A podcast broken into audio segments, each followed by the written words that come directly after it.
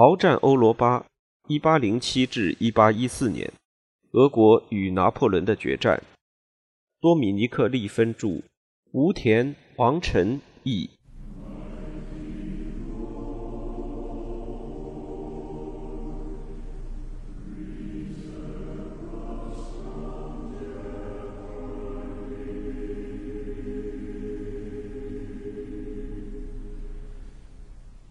第六章。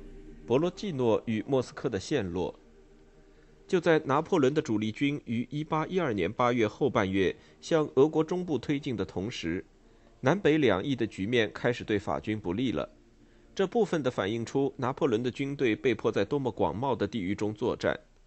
在北线，苏格兰詹姆士党流亡者后裔麦克唐纳元帅的任务是掩护拿破仑的左翼，清剿库尔兰，并夺取里加。在南线，奥地利和萨克森军队要面对的是亚历山大·托尔马索夫将军位于乌克兰边境上的第三军团。这些部队之间相隔超过一千公里。以越过斯莫棱斯克的拿破仑先头部队和他位于东普鲁士与波兰的基地间的距离就更遥远了。随着距离和疾病让军队不可避免地付出代价，拿破仑的部队开始逐步削弱。他不可能做到处处都强大。麦克唐纳元帅的第十军有三万两千五百人，其中接近三分之二是普鲁士人。他们在战局之初战斗得很努力。普鲁士人的指挥官冯格拉瓦特中将强调，需要恢复普鲁士军人的自豪感，为腓德烈大帝的军队重新赢得法国人的敬意。在帕伦家族位于大埃考的主要庄园附近，普军于1812年7月19日挫败了俄军阻挡他们前进的意图。战争开始后不到一个月内，普军就已经抵达了里加附近。它是一个巨大的俄军补给基地，也是俄国波罗的海行省中最大的城市——德维纳河上的索要。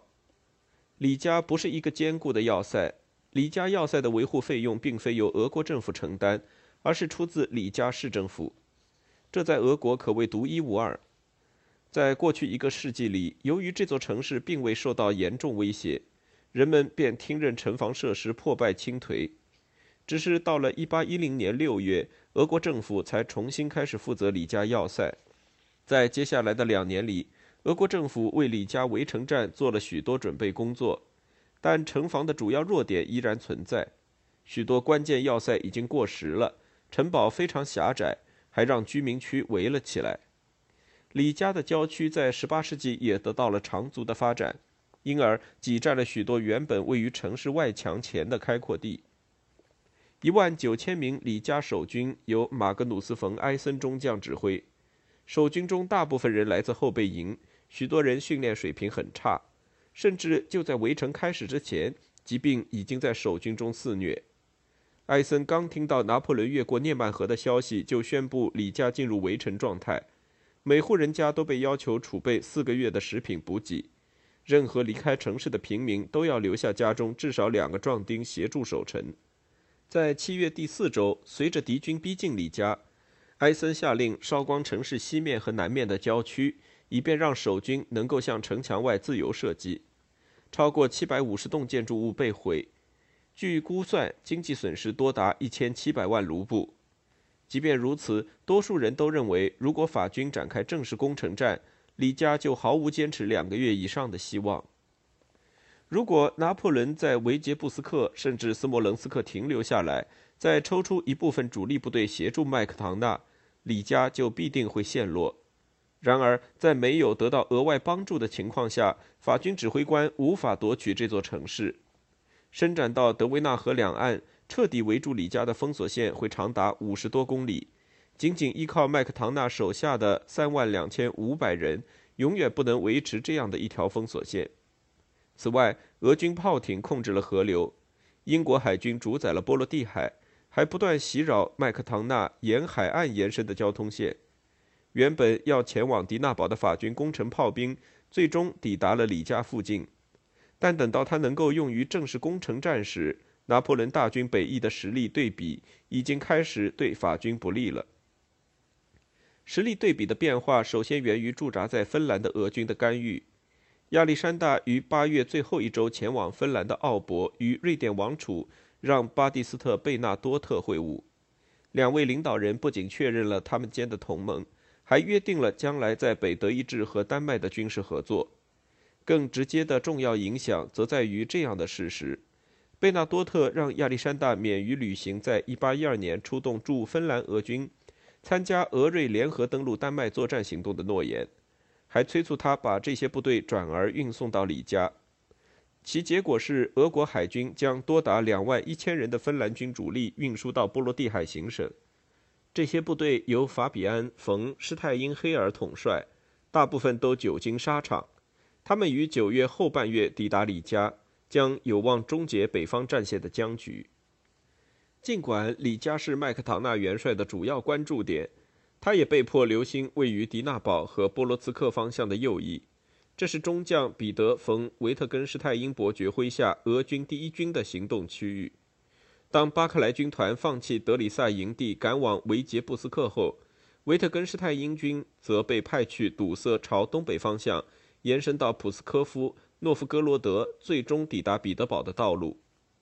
维特根施泰因的主要对手是乌迪诺元帅，他得到的命令是推进到德维纳河之外，把俄军赶回普斯科夫。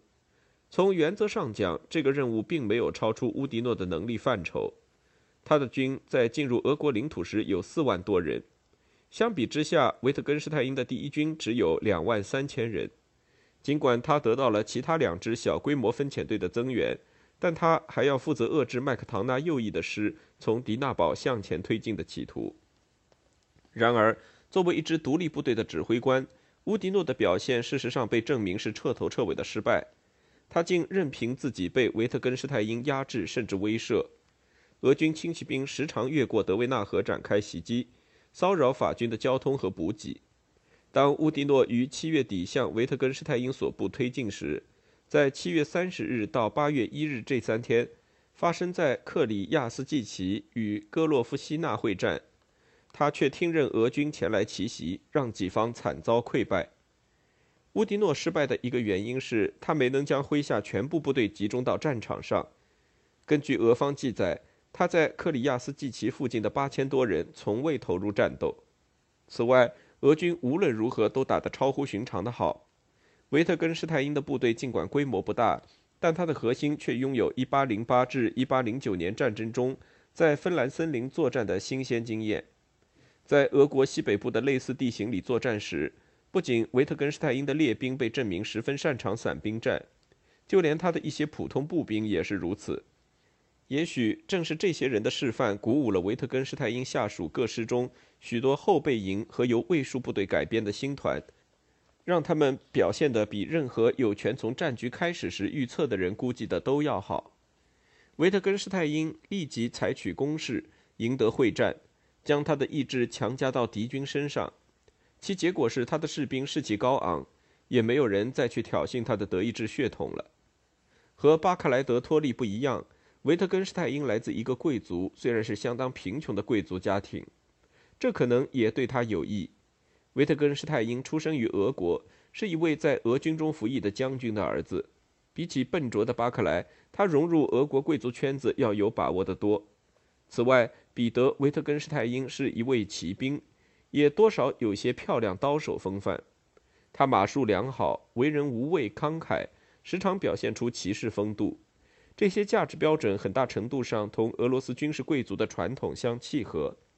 而且维特根施泰因为人谦逊和蔼，在认可并上报部下业绩时非常慷慨。上述品质与一连串胜利结合在一起，确保了维特根施泰因的司令部在1812年笼罩在极为和谐的气氛中。司令部里的和谐是同职业技艺结合在一起的。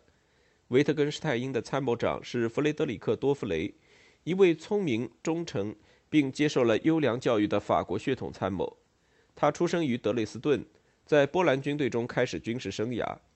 第一军的炮兵主任是格鲁吉亚人列夫·亚什维利公爵，他的副手则是二十四岁的伊万·苏霍扎涅特，一位波兰军官的儿子。这两人都在1806至1807年的东普鲁士战局中表现良好。然而，这群人中最为优异的却是27岁的维特根施泰因军军需总监约翰·冯·迪比奇上校，他是一位普鲁士高级参谋的儿子。少年迪比奇在谢苗诺夫斯科耶禁卫团开始从军。另一位出自谢苗诺夫斯科耶团的军官彼得·米哈伊洛维奇·沃尔孔斯基将他提拔到总参谋部。迪比奇身形矮小，眼球突出，面貌丑陋。他的外貌曾让谢苗诺夫斯科耶团的团长大为吃惊，竟是团长试图让这位年轻军官远离在宫廷和阅兵场上的工作。迪比奇以茶吹之名为许多朋友所知，因为当他激动时就会急不可耐，让言辞以常人难以理解的方式从嘴中溢出。尽管具备这一切古怪特点，但迪比奇可能是一八一二至一八一四年最有能力的俄军参谋。在指挥分遣队的场合，他也表现出了充沛的精力、主动性和判断力。迪比奇雄心勃勃，为人坚决。他也对所效力的军队和事业忠心耿耿。到1814年为止，尽管迪比奇当时只有28岁，却已经成为中将，远远超过了他在谢苗诺夫斯科耶团的前同事们。尽管如此，他和老战友们仍然保持着良好的关系，这让他们都备受赞誉。在克里亚斯季奇会战后，乌迪诺向拿破仑抱怨说，他面临着数量上远过于己的俄军。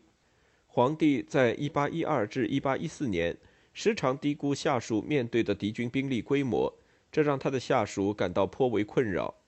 然而，拿破仑这次对乌迪诺的尖酸评论是准确而公正的：“你不再追击维特根施泰因，你让这个将军能够自由攻击塔兰托公爵，或者越过德维纳河袭扰我们的后方。你对维特根施泰因兵力的概念极其夸张。”他只有两个或者至多三个常规师，列普宁公爵的六个后备营，还有一些不值得计数的民兵。你绝不能让自己这么轻易地被蒙蔽了。俄国人正到处宣称他们从你这里取得了一场大胜。尽管做出了上述批评，拿破仑还是把古维翁、圣希尔第六军、巴伐利亚军的全部步兵和炮兵都增援给了乌迪诺。第六军是在拿破仑大军的第一梯队之后进军的。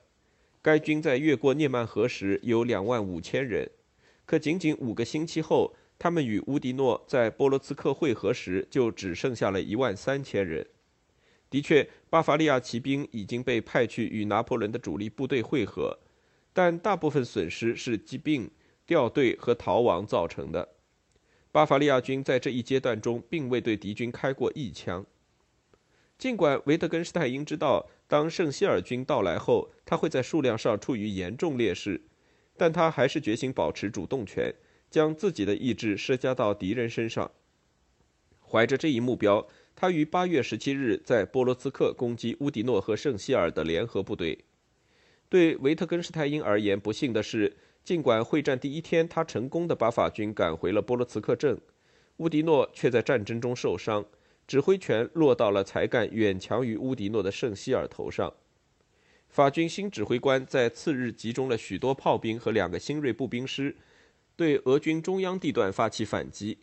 圣希尔以这一时期十分常见的手法描述会战，声称他的部队在数量上有相当大的劣势。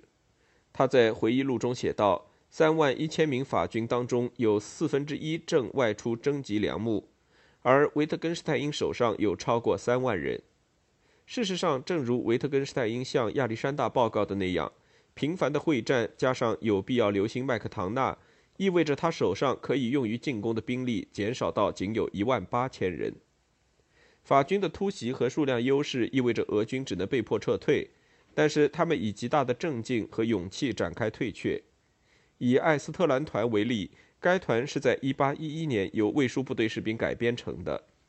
波罗茨克会战是这个团的首次正式作战行动。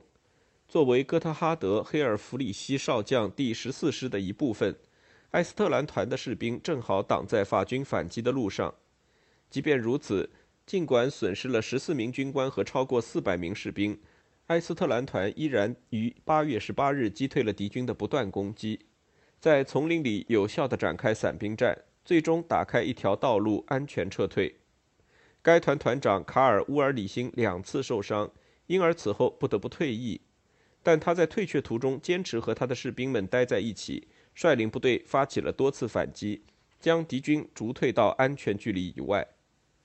艾斯特兰团的四十三名士兵因为他们在八月十八日的表现获得了军事奖章，这个团本身则被授予一面军旗以纪念他的业绩。用一部团史去证明该团士兵的勇气，也许在可信度上要打些折扣，但这一回俄方的故事得到了圣希尔本人的赞同。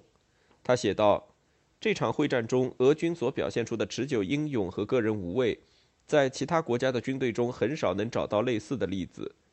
他们遭遇了奇袭，被打散。我们刚刚实际发起进攻，就几乎把他们的营孤立起来，因为我们已经击穿了他们的防线。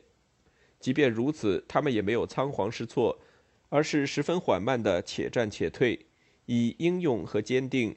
我要重复一遍，这是这个国家的士兵所独有的。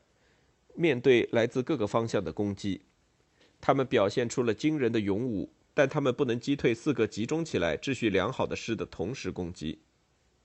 从技术角度来说，波罗茨克会战是维特根施泰因的失败，但事实上，此战有利于他实现战略目标，削弱并压制敌军，使其不能沿着道路向普斯科夫、诺夫哥洛德和彼得堡推进。此战结束后，维特根施泰因向后退却了大约四十公里，进入西沃申附近的筑垒阵地。之后两个月里，法军没有打扰他的安宁。这一阶段中，西北战线全面陷入僵局，战争退化成袭扰和两军间的补给、重组、竞赛。某种程度上来说，其后发生的事儿正像菲普尔在德里萨所计划的那样，在越过西部边境的推进过程中受到了削弱后，圣希尔的部队数量已经不足，既不能攻击位于防御工事后方的维特根施泰因。也无法绕过他的侧翼，法军被牵制在固定的位置上，身处贫穷且被毁坏了的乡村，在疾病和饥饿面前渐渐走向崩溃。与此同时，维特根施泰因军则得到了后方，在这种情况下意味着普斯科夫省的俄国行政部门和居民提供的充足补给。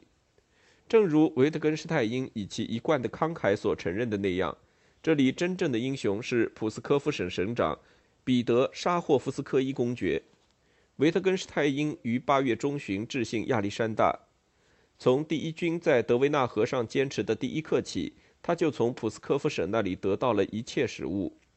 由于省长沙霍夫斯科伊公爵不知疲倦的努力、效率和关怀，这些食物都以出色的效率及时补给过来，因此部队得到了所需要的一切东西，根本没有经受任何哪怕最为轻微的匮乏。沙霍夫斯科伊从他的行省里动员了数以千计的大车，给维特根施泰因输送食物。省长的努力贯穿了整个1812年战局。根据估算，到战局结束时，仅普斯科夫省就为战争志愿捐献了一千四百万卢布。来自一个省，俄国有五十多个省的志愿捐献，就相当于俄国战争部1811年供养整支军队总预算的三分之一。随着施泰因黑尔的部队迫近里加，乌迪诺和圣希尔饥饿且精疲力竭的部队在维特根施泰因面前逐渐消失。拿破仑到九月时已经在他的北翼面临严重的威胁。与此同时，更为巨大的威胁则正在逼近南翼。齐恰戈夫海军上将的多瑙河军团将在那里与托尔马索夫位于西北乌克兰卢茨克附近的第三军团会师。在战局的前几周里。拿破仑曾经低估了托尔马索夫军团的规模，尽管托尔马索夫的四万五千人不得不在他们所守卫的乌克兰北部边境上散得很开，但他们无论如何还是要比起初得到保护拿破仑南翼这一任务的雷尼耶的一万九千名萨克森人多得多。在亚历山大和巴格拉季翁的催促下，托尔马索夫挥师北进，于七月二十七日在科布林歼灭了一支萨克森分遣队。捕获了超过两千名战俘。托尔马索夫更适合充当军政管理者和外交官，而非富有攻击性的战地指挥官。他在科布林之战后未能利用优势继续施压，继而歼灭雷尼耶军余部，这让他广受批评。拿破仑因而有时间派出施瓦岑贝格亲王，率领整个奥地利军南下救援雷尼耶。在兵力上占据压倒性优势的敌军面前。托尔马索夫被迫退到斯特里河上一处坚固防御阵地。尽管在那时看来，这似乎是科布林之战胜利后令人失望的结果，但事实上，托尔马索夫却已经实现了他的主要目标。在1812年7月，让一支俄军侧翼部队深入拿破仑的后方，这种做法为时过早。然而，在科布林的胜利不仅鼓舞了俄军的士气，也将三万名奥军从主战场上调走，使其深入南方。只要俄奥边界维持中立化，托尔马索夫的左翼就得到了安全保障。他可以毫无困难地守住位于水流湍急的斯特里河后方的阵地。俄军坚守的河流南岸林木茂密，高度上也超过北岸。俄军可以掩藏他们的部队，却能够清楚地看到敌人在做什么。俄军的后方是肥沃的沃伦省，他们可以比敌人轻松得多养活自己。奥地利军和萨克森军的补给状况要比在贫瘠的俄国西北部的乌迪诺军和圣希尔军好得多。即便如此，他们也受到饥饿的困扰，还遭到了第三军团轻骑兵的袭击。与此同时，托尔马索夫的士兵则好好的休息了一下，直到齐恰戈夫的多瑙河军团抵达后，斯特里河上的僵局才被打破。尽管齐恰戈夫不管怎样都得留下一部分军队守卫俄罗斯帝国与奥斯曼帝国的边界，但他还是能够率领五万多人北上与托尔马索夫会合。这些坚韧而且久经沙场的士兵，在俄军中可以说是最优秀的。